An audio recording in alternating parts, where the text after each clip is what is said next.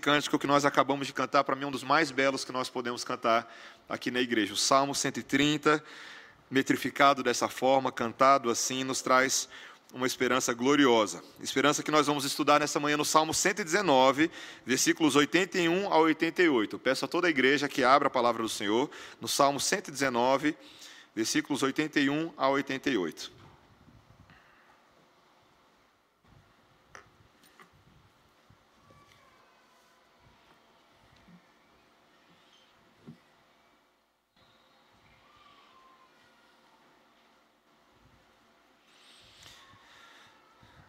Palavra do Senhor para nós nesse dia, do Senhor, diz assim: Desfalece-me a alma, aguardando a tua salvação.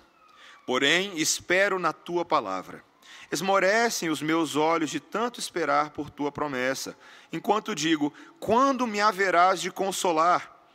Já me assemelho a um odre na fumaça, contudo não me esqueço dos teus decretos. Quantos vêm a ser os dias do teu servo? Quando me farás justiça contra os que me perseguem? Para mim abriram covas os soberbos, que não andam consoante a tua lei. São verdadeiros todos os teus mandamentos. Eles me perseguem injustamente. Ajuda-me. Quase deram cabo de mim na terra, mas eu não deixo os teus preceitos. Vivifica-me segundo a tua misericórdia, e guardarei os testemunhos oriundos de tua boca. Essa é a palavra do Senhor. Vamos orar. Senhor Deus, que grande esperança nós temos no Evangelho de Cristo, mas uma esperança que precisa ser aplicada à vida real de cada um de nós. Queremos, Senhor, experimentar a doce graça do Senhor Jesus nesta manhã. Queremos aprender de Ti, queremos ter um foco, uma luz, um norte nas nossas vidas.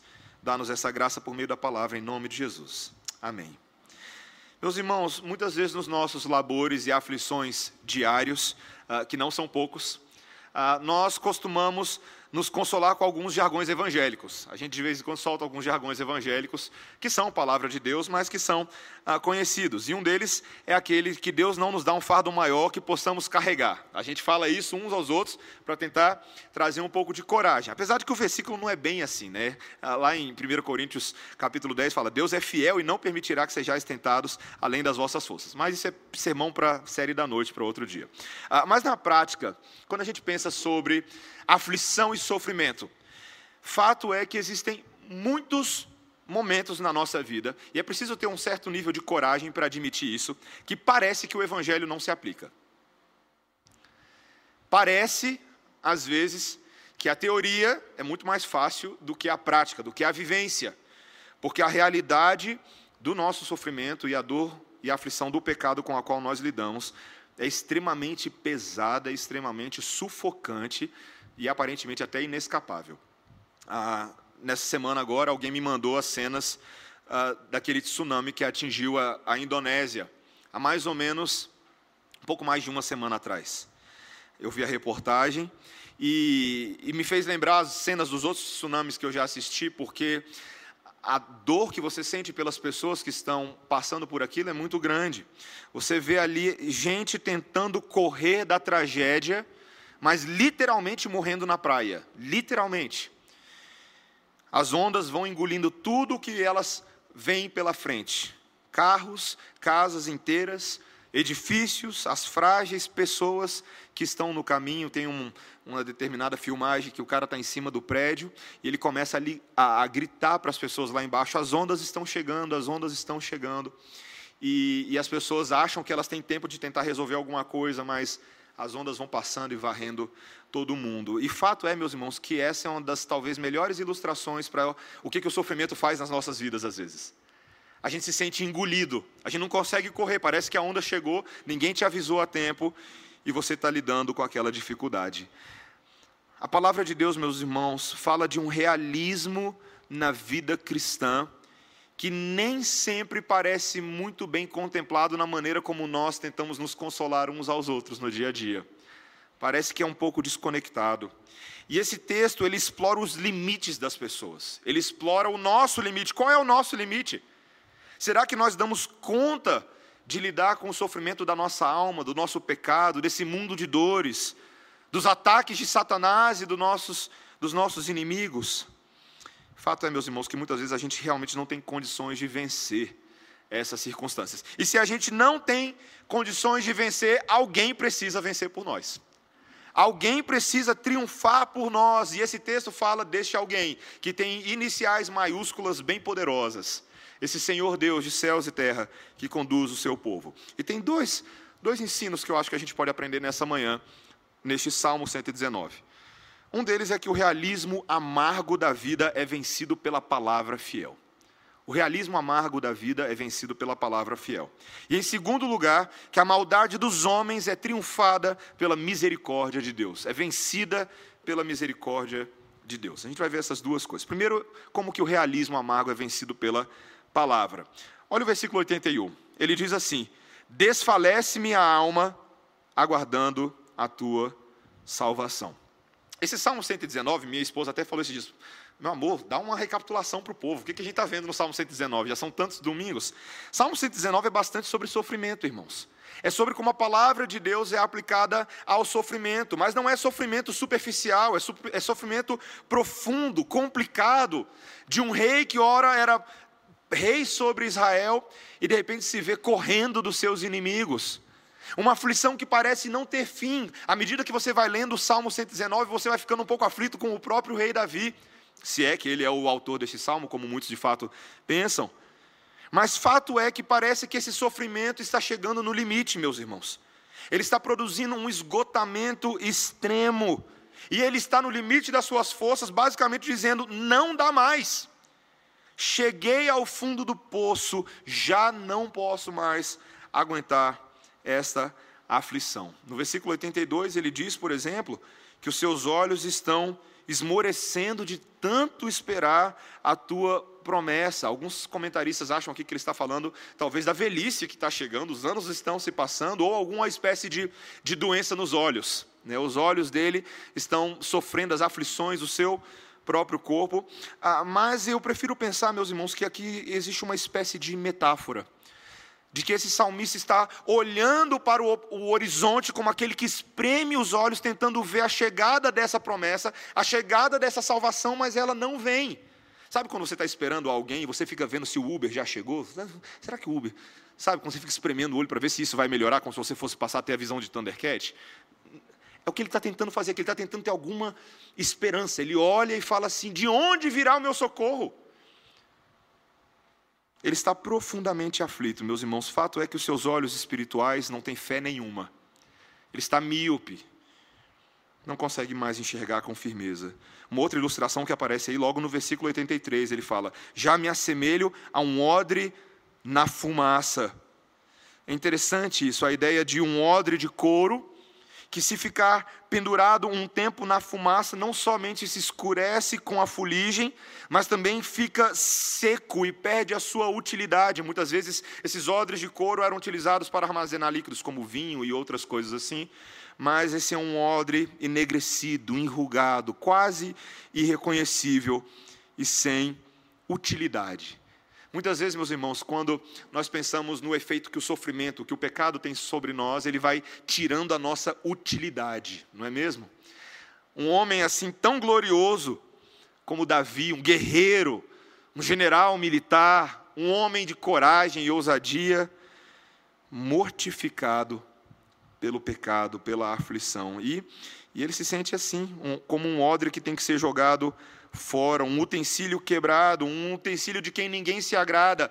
É interessante que até mesmo os mais poderosos homens, quando estão abatidos e melancólicos, pensam que são desprezíveis, mais desprezíveis talvez do que realmente sejam. E essa, e eu vou usar essa palavra muito qualificadamente, essa depressão vai se formando no coração de Davi. A grande pergunta desses quatro primeiros versículos é: Senhor, quando que o Senhor vai me consolar? Essa semana eu estava conversando com, com alguém que me disse que ele é estranhamente consolado quando nós vemos que outras pessoas passam por aflições. Porque a gente se lembra que não é só a gente, não é só conosco, que o sofrimento de fato abate sobre a vida de todo tipo de pessoa que está sob os cuidados de Deus. E esses quatro versículos, eles, eles nos ensinam e nos remetem a vários pressupostos importantes para a gente entender a teologia do sofrimento. Veja, a maneira como eles são vividos, como eles são trazidos, nos ensinam muito no relacionamento de Deus com o seu povo. Uma coisa que a gente aprende aqui, meus irmãos, é que o sofrimento em si não é uma evidência de que Deus não existe. Pastor Tim Keller, no seu livro Fé na Era do Ceticismo, ele trabalha em um dos capítulos justamente isso, que muitas pessoas alegam que como pode um Deus bom, se é que ele existe, permitir tanto sofrimento no mundo, isso seria evidência de que ele não existe. Mas não é bem verdade. Veja que o sofrimento desse salmista é todo vivido à luz da presença de Deus. Ele se enxerga na presença do Senhor, diante dos olhos do Senhor, e é ao Senhor que ele recorre para fazer sentido do seu sofrimento. Ele não nega a Deus, ele não precisa se tornar um ateu para entender o sofrimento. Também nos mostra, meus irmãos, esse texto que algumas das talvez soluções modernas do evangelicalismo para o problema do sofrimento não batem muito com a Bíblia. Uma delas é a tal da teologia da vitória. A teologia da vitória, que prevalece em muitos dos nossos círculos hoje em dia, ela, ela foge um pouco desse realismo do sofrimento de cada crente, porque ela afirma que crente não pode sofrer. Talvez muitos de vocês tenham vindo de contextos de igreja, ou já passaram por igrejas, onde a sua decepção foi justamente gerada pelo fato de que alguém disse para você que se você tivesse fé o suficiente, você não ia sofrer. Não é verdade? E que se você está sofrendo, às vezes, é consequência da sua própria falta de fé. Porque se você tivesse mais fé, você não estava sofrendo. E isso gera uma, uma certa paranoia evangélica nos nossos dias, de pessoas que nunca conseguem encontrar suficiência e contentamento em Deus, porque na verdade é uma espécie de salvação pelas suas próprias obras. Conversando com um amigo há um tempo atrás, ele falando um pouco sobre como a tal da confissão positiva, um pastor uh, pentecostal chamado Kenneth Reagan ficou muito famoso com as suas cruzadas evangelísticas, justamente por causa dessa fórmula mágica para o sofrimento ir embora. Mas não é assim que a vida funciona, meus irmãos. Isso, se você tem alguma dúvida quanto a isso, de que basta ter um pouco mais de fé, então vai discutir com a fé de Davi, de Paulo, de Pedro. Homens cheios de fé, apóstolos, profetas, reis, sacerdotes que sofreram como nunca. Meus irmãos, Fato é de que a palavra de Deus traz sim uma fórmula para nós lidarmos com o sofrimento, não é uma fórmula mística, como alguns creem, mas é uma fórmula capaz e verdadeira de nos ajudar. É o nosso bote salva-vidas nessa situação. E esse texto apela para o famoso método da oração e da meditação paciente na lei de Deus. Olha o versículo 81, ele diz: Desfalece minha alma aguardando a tua salvação, porém espero na tua palavra. Mesmo que eu esteja aguardando, eu aprendo a esperar na tua palavra. Meus irmãos, a gente tem uma dificuldade hoje em dia muito grande de esperar, não é verdade? Você está lá no banco, você pegou a sua senha no Banco do Brasil, no Itaú, qualquer um desses. Você não consegue esperar cinco minutos, você já levanta, olha na cara do gerente, estou aqui, não vai me atender. A gente não sabe esperar. Meus irmãos, a questão toda é que o sofrimento é a via do Senhor de aperfeiçoar o teu esperar, a nossa paciência. Veja o versículo 83: Já me assemelho a um odre na fumaça, contudo não me esqueço dos teus decretos. A espera, o sofrimento, que também é caracterizado por esse período, nos ajuda a continuar perseverando, confiando de que o Deus que deu a promessa não é homem para mentir, e no momento certo, no tempo certo, no tempo dele, não no seu tempo, ele haverá de nos resgatar com forte braço, ele haverá de nos sustentar. Eu gosto muito da história de Abraão, porque quando Deus deu a promessa a Abraão, ele já era avançado em dias. E quando a promessa alcançou Abraão, ele era ainda mais avançado em dias. Abraão esperou demais, gente. Esperou demais. A vida correu, mas aquele senhor de idade recebeu da parte do Senhor uma aliança, uma promessa de que a sua posteridade, mesmo que ele fosse velho, e mesmo que Sara fosse também idosa, mas de que a sua posteridade seria mais numerosa do que as estrelas do céu. Um certo dia Deus convida ele para fora e fala: dá uma olhada, veja, é assim que vai ser a sua descendência. Se coloque no lugar de Abraão, ouvindo aquilo da parte do Senhor. Talvez eu e você seríamos muito incrédulos. Mas Gênesis 15, versículo 6 nos lembra que Abraão creu na promessa de Deus e isso lhe foi imputado por justiça. Lá em Hebreus, no capítulo 11, a fé de Abraão é novamente resgatada como aquele homem que saiu da sua terra, da sua parentela, como alguém que via uma cidade não construída por mãos de homens, mas uma cidade construída pelo próprio Deus.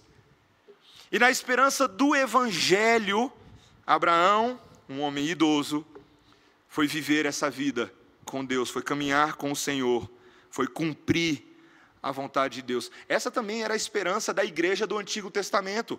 Os crentes que aguardavam a salvação do Messias, conforme testificavam os profetas. É isso que Pedro fala lá em 1 Pedro, capítulo 1, versículo 10. Esses homens que ansiavam, perscrutavam aquilo que os profetas estavam escrevendo e desejavam ver lá na frente. E viram muitos deles com os olhos da fé. E foi essa ardente esperança, essa expectante espera que os fez aguentar. Meus irmãos, teste de paciência e aperfeiçoamento da nossa paciência é uma obra que o Senhor está fazendo conosco, para que nós não sejamos como aquelas crianças ansiosas que ficam pedindo, pai, me dá, pai, me dá, e o pai fala, eu já vi que você está pedindo e eu vou te dar. O Senhor nos ensina tanto e como é necessário que nós aprendamos. Uma das histórias, meus irmãos, que mais me sensibiliza. Pastor John Piper, em 1990, fez uma conferência de pastores na qual ele resgatou uma história. O pastor John Piper gosta muito de Jonathan Edwards. Resgatou uma história de uma biografia escrita por Jonathan Edwards. Isso virou um livro moderno sobre a vida de David Brainerd. David Brainerd foi um pastor americano, um jovem que se converteu ao Senhor aos 20 anos de idade, dentro da faculdade, da faculdade de Yale, e logo se consagrou completamente ao Senhor. Ele tinha uma paixão, uma verdadeira obsessão de servir a Deus e implorava para que o Senhor usasse a sua vida completamente para a honra e glória dele. Dedicava grande parte do seu dia à oração, grande parte do seu dia ao jejum. Era um jovem verdadeiramente comprometido com a palavra. Porém, David Brainerd foi um jovem muito acometido por enfermidades. As descrições, as narrativas sobre a vida de David Brainerd são constrangedoras, irmãos. Um jovem ah, que ah, teve uma tuberculose que o fazia expelir sangue pela boca constantemente. Ah, inclusive, apesar de ser um aluno de excelência na faculdade de Yale, ah, teve que abandonar a faculdade no dia da graduação dos seus colegas. Ele não pôde estar presente, não pôde concluir o seu curso e orava no seu diário dizendo: Nesse dia eu deveria receber meu diploma, mas Deus achou conveniente me negar isso. Mas isso não o impediu, meus irmãos. Foi justamente nesse período que o seu coração começou a queimar pelas almas perdidas. Ele se inflamou pelos índios de pele vermelha dos Estados Unidos, pois não haviam missionários entre eles. As histórias de David Brainerd entre esses índios são impressionantes, meus irmãos. A coragem, um fervor. Mas sempre com o corpo enfermo, sempre com o corpo extremamente debilitado. Suas enfermidades chegaram a conduzi-lo a uma aflição e na sua a uma depressão e na sua vida havia um grande contraste entre um homem que ganhava muitas almas para Jesus, mas um homem também que sofria demais. Nos últimos anos da sua vida, ele se casou com a filha de Jonathan Edwards e a depressão chegou a tal ponto, meus irmãos, que esse homem passou a flertar com pensamentos de morte, pensamentos complicados. Mas ele confiou no Senhor até o último minuto. E o que é interessante da vida de David Brainerd não é somente o que ele fez, mas os resultados da sua paciência aprovada na vida de outros homens. O seu próprio sogrão, Jonathan Edwards, foi extremamente encorajado pela vida de David Brainerd. Ele faleceu, David Brainerd, com 29 anos de idade. Mas ele influenciou Jonathan Edwards, John Wesley, A.J. Gordon, William Carey, que foi fazer missões na Índia porque leu a biografia de David Brainerd. Robert McChain, sabe aquele plano de leitura da palavra que eu e você fazemos? Quando ele leu a biografia de David Brainerd, ele decidiu que era momento de largar tudo e evangelizar os judeus. Henrique Martin, que leu a biografia de David Brainerd e se entregou ao Senhor intensamente na sua obra, e assim como David Brainerd morreu com 31 anos de idade. Meus irmãos, não é por causa da longevidade da nossa vida que nós abençoamos muitas pessoas, mas são naqueles dias que o Senhor nos confia, que nós aguardamos com resiliência, são nessas oportunidades que testemunhamos a outros. O cabra tinha 29 anos de idade e fez muito mais do que muito pastor de 80 anos de idade. Não porque ele era poderoso, mas porque ele confiou no Senhor no meio da sua aflição. Esse foi o testemunho. Esse é um testemunho realista, esse é um testemunho possível, esse é um testemunho alcançável. Todo e qualquer crente que sofre pode ser todo e qualquer crente que confia na palavra, que ora, que busca ao Senhor. A palavra do Senhor é fiel e não falhará conosco. Mas isso também, meus irmãos, em segundo e último lugar, é prova de que a maldade dos homens, que causa também sofrimento nesse mundo, pode ser vencida por essa misericórdia de Deus. A maldade dos homens pode ser vencida pela misericórdia de Deus. Olha o versículo 84. Quantos vêm a ser os dias do teu servo? Quando me farás justiça contra os que me perseguem? Existe aqui uma petição desse salmista, na qual ele pede que Deus se apresse em julgar aqueles homens que são a causa do seu sofrimento. Que ele possa dar um, um, uma finalidade a esses homens. Há um, um aspecto imprecatório nessa oração do salmista, aqui nesse salmo 119, em vários salmos, que às vezes nos incomoda. Mas quando você começa a entender o sofrimento que os servos de Deus passam por causa do pecado intencional de alguns homens, essas orações imprecatórias passam a fazer um pouco mais de sentido para a gente. Senhor, faz justiça. Senhor, não dê. Olha o que está acontecendo, Senhor. Até quando isso vai acontecer? Ele não deseja tomar vingança nas suas próprias mãos, mas ele confia pacientemente no Senhor, que é o vingador, que é o protetor, o defensor do seu povo. Ele consegue ver a maldade desses irmãos e ele disseca essa maldade desses homens, não desses irmãos, desses homens. Ele consegue dissecar, por exemplo, a soberba deles, como ele mostra aí no verso 85. Esses homens que se gloriam no fato de que podem espezinhar alguém, alguém que talvez era glorificado e honrado como Davi, na esperança de que ao fazer isso eles mesmos se elevassem sobre a ruína de Davi. Você já viu gente que faz isso? Gente que se eleva enquanto e conquanto consiga denegrir outros consiga esmagar outros. São homens que são injustos, porque muitos deles foram súditos de Davi.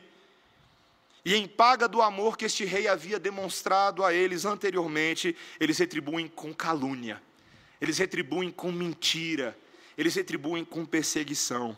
E mais, meus irmãos, é uma maldade não, não acidental, mas completamente premeditada. Aqui nos versos 86 e 87, ele mostra que esses homens estavam abrindo covas quando fala covas aqui, no primeiro momento não é cova só sepultura, mas cova buraco.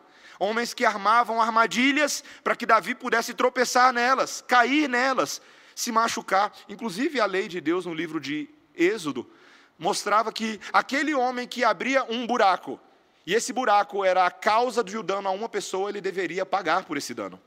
Sabia disso? Se ele não tapasse direitinho, se ele não sinalizasse, ó, tem um buraco aqui, aquele homem seria punido à altura do dano causado. E essas covas aqui, meus irmãos, são de fato covas de morte. Homens que aspiram o pior contra Davi. Existe um sabor amargo de morte na boca dele o, o tempo inteiro, como alguém que já é um cadáver desprezado. Meus irmãos, há quem pense, ah, quando a gente lê alguns salmos de Davi, há quem pense que houve alguns momentos na vida de Davi como eu falei agora no primeiro ponto, que ele flertou com, com pensamentos complicados sobre vida e morte. Nesses dias nós temos conversado muito nos círculos pastorais, com conselheiros bíblicos, sobre o tema do suicídio. E há quem fique incomodado só de eu falar desse tema de púlpito. Pastor, não fala sobre suicídio, porque se você falar sobre suicídio vai estimular as pessoas. Mas se você não fala sobre isso, se você não trata deste assunto, como é que você resolve? Biblicamente. Pastores, temos ouvido notícias nos últimos anos de homens, também de líderes, em várias áreas da vida que têm dado fim ao seu próprio sofrimento. E é interessante, meus irmãos, que de vez em quando, como nós vemos na palavra de Deus, até crentes possam flertar com essa ideia, serem tomados por tamanho desespero, serem empurrados por Satanás para fazer esse tipo de coisa. Mas, meus irmãos, nós em primeiro lugar precisamos nos lembrar que não se trata de sentimento, mas se trata em primeiro lugar de obediência a Deus que nos criou e nos salvou. Flertar com essa ideia é pecado profundo contra Deus, é uma quebra do sexto mandamento. É uma quebra do não matarás, que se aplica também à própria vida. Nós que devemos preservá-la por todos os motivos legítimos. E por incrível que pareça, alguns até justificam, com base numa distorção na ênfase calvinista da salvação. Alguns pensam: se eu sou salvo para sempre, não perderei a salvação, caso eu faça isso. E ainda que possa ser verdade isso, mas tal pensamento é o oposto do pensamento de verdadeiros crentes que amam a eternidade. Inclusive, um pastor muito amigo meu certa vez disse: se uma pessoa realmente pensa assim, você deveria questionar se ela de fato é crente. Outros justificam que talvez não seja assim tão grave, porque é um pecado que eu causo somente a mim mesmo, é um dano que eu causo a mim, ao meu próprio corpo e não sobre outros. E os pecados que eu causo a mim não são tão graves quanto os pecados que eu causo a outros. Mas essa também é uma forma satânica de pensar, uma forma perniciosa. Porque o Criador que é o dono dos nossos corpos. Nós não pertencemos a nós mesmos. Isso é um egoísmo profundo com relação a Deus, mas também com relação às pessoas que Deus coloca nas nossas vidas, para com quem nós temos responsabilidade. E ainda que tudo isso seja verdade, meus irmãos, alguns ainda vão dizer: Pastor, como nós ouvimos de vez em quando, mas às vezes o desespero é tão grande, a aflição é tão tremenda, que a gente perde qualquer lógica mental. E nós sabemos, meus irmãos, que o sofrimento, a dor pode fazer isso conosco tirar a nossa lógica, tirar a nossa razão. E é por isso que esse salmista Davi, ele não se engana de achar que ele tenha condições de se salvar, mas ele fecha essa perícope com o versículo 88. Veja comigo, quando ele diz: Vivifica-me, segundo a tua misericórdia, e guardarei os testemunhos oriundos de tua boca. A palavra vivifica-me, o verbo, e esse imperativo, essa petição ao Senhor, aparece bastante no Salmo 119. Porque é uma forma de dizer que a minha salvação, de fato e de verdade, só pode vir de algo de fora para dentro e não de dentro para fora. Alguém tem que me vivificar.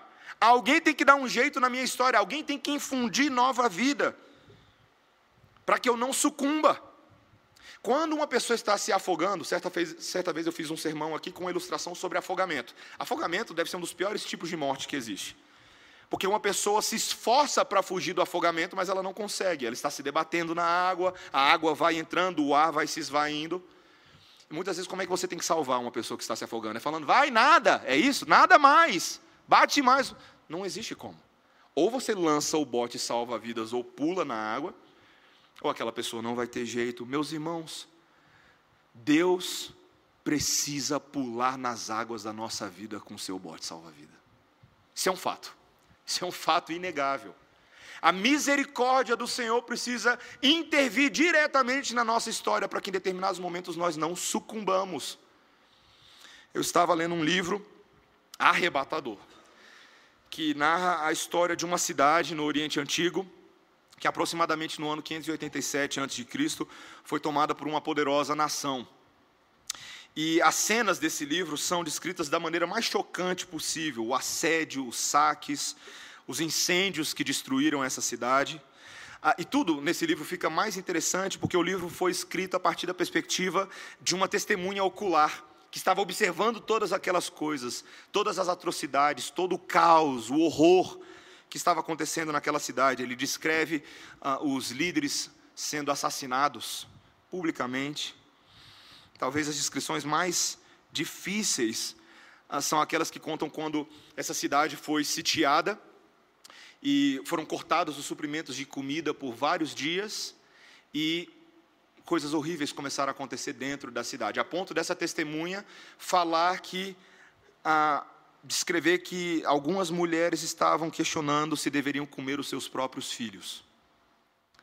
Aquelas a quem aqueles a quem elas haviam amado, cuidado durante toda a vida. Meus irmãos, o interessante é que esse livro você já leu. É o livro de Lamentações de Jeremias na Bíblia. Se você não leu, você tem que ler. São só cinco capítulos. Talvez o livro mais esquecido da Bíblia, de todos, mas um dos mais realistas. Meus irmãos, Jeremias descreve a invasão dos babilônios a Jerusalém, que havia sido profetizada por causa da idolatria dos israelitas. Um sofrimento indizível e inigualável em todo o Antigo Testamento, resultado do próprio pecado do povo. Mas é no meio desse caos que o profeta declara uma crença inexplicável e sobrenatural no favor divino, na interferência da misericórdia de Deus, como a chave para a restauração do relacionamento daquele povo com Deus. É em Jeremias, em Lamentações de Jeremias, capítulo 3, 22, que ele diz: As misericórdias do Senhor são a causa de não sermos consumidos. Amém, igreja? As misericórdias do Senhor são a causa de não sermos consumidos, porque as suas misericórdias não têm fim.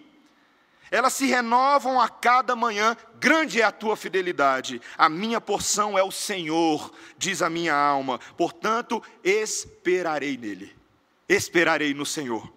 Bom é o Senhor para os que esperam nele, para a alma que o busca. Essa é a misericórdia de lamentações de Jeremias. Você conseguiria imaginar que esse texto, o mais amado talvez de muitos cristãos, aparecesse nesse livro? Meus irmãos, e isso é verdadeiro mesmo para esses israelitas que mereciam a punição, que mereciam a condenação e o julgamento de Deus. Esperança, meus irmãos, esperança, não desespero, é a palavra final no livro de Lamentações.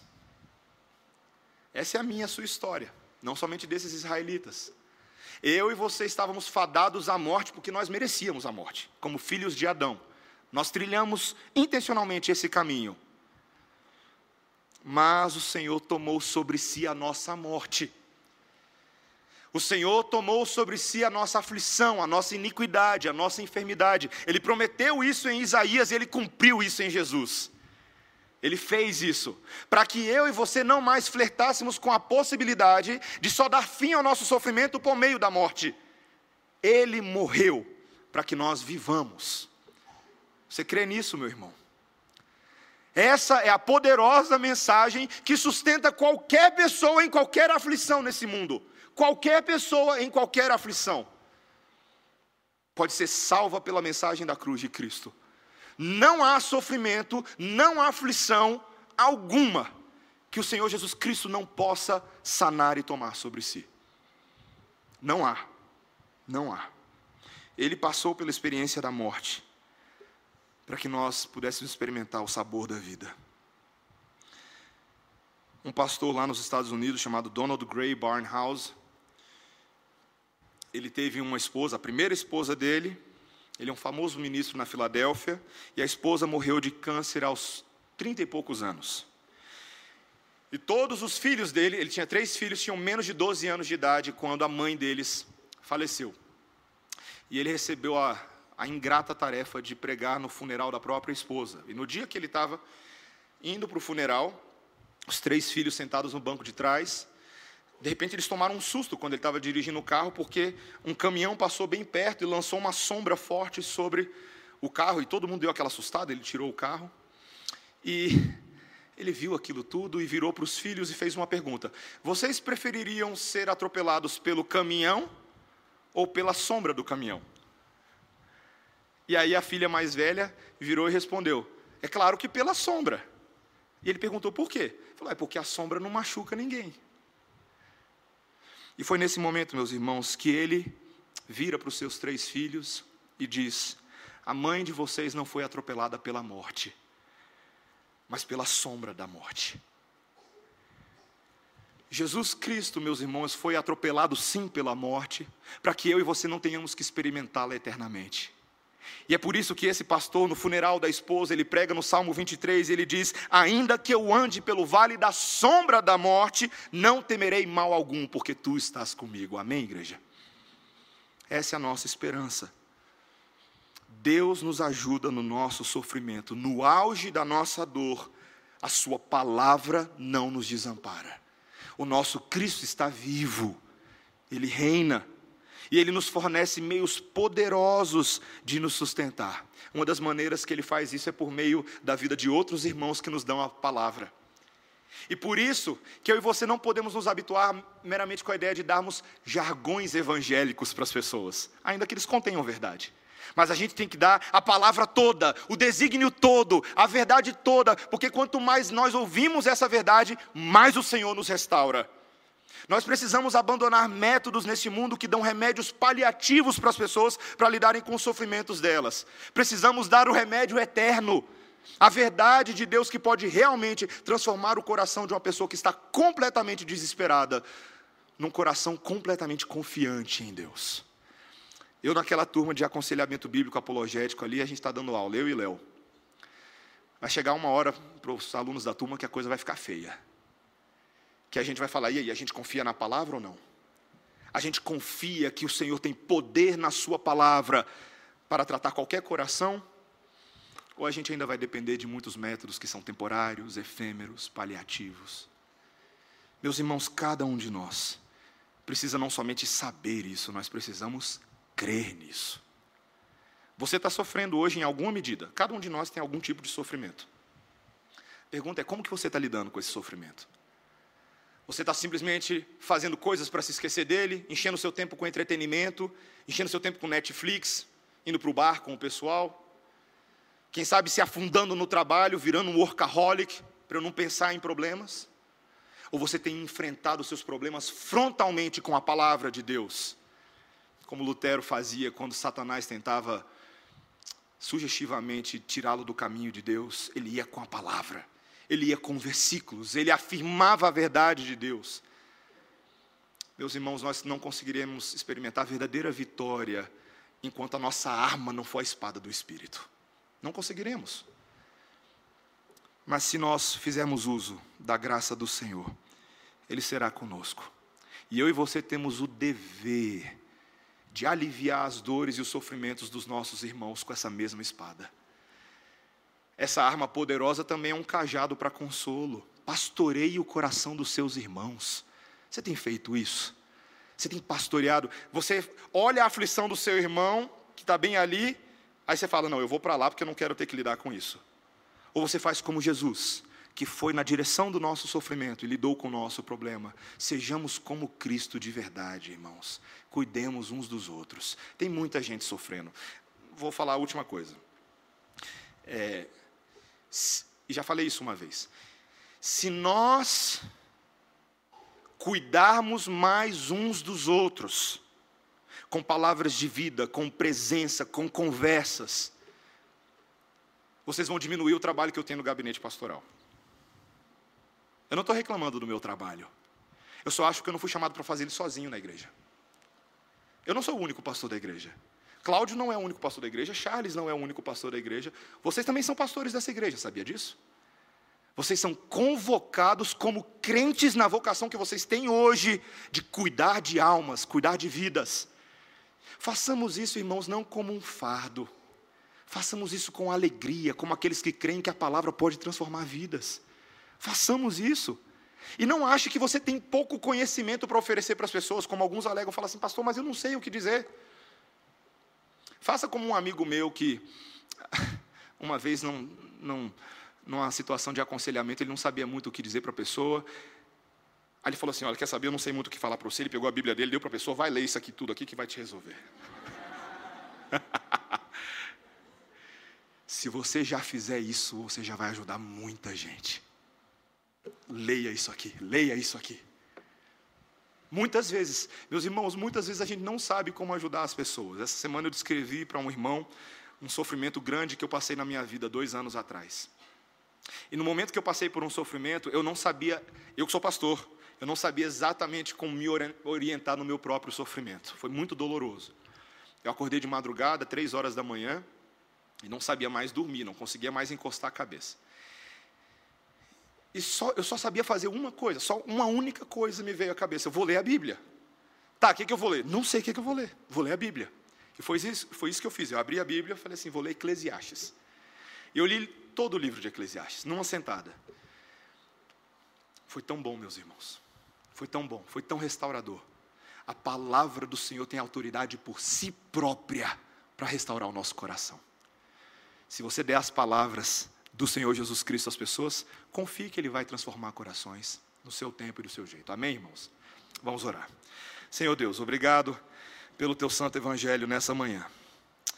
Obrigado, Senhor, porque nós, ainda que sejamos fracos, medrosos, covardes, confiamos no grande Rei Davi, o Senhor Jesus, Senhor das nossas almas e dos nossos corações. Nessa manhã, Senhor, nos lançamos na misericórdia de Jesus mais uma vez. Pedimos que as misericórdias dele se renovem sobre a nossa cabeça nesta manhã, Senhor. Há aqueles que têm sofrido, invisivelmente ou publicamente, Senhor, dá conta do recado.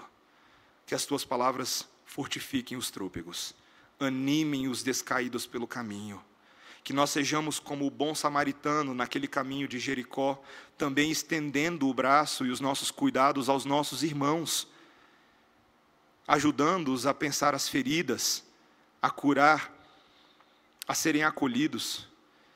Que sejamos hospitaleiros e vejamos que a obra que Cristo Jesus fez por nós, de nos resgatar, deve ser feita também por outros, como canais da graça do Senhor. Dá-nos coragem, Senhor. Queremos ser usados por Ti e abençoados por Ti. Essa é a nossa oração em nome de Jesus. Amém. Irmãos, vamos ficar de pé. Vamos cantar ao nosso Deus. O Salmo 90.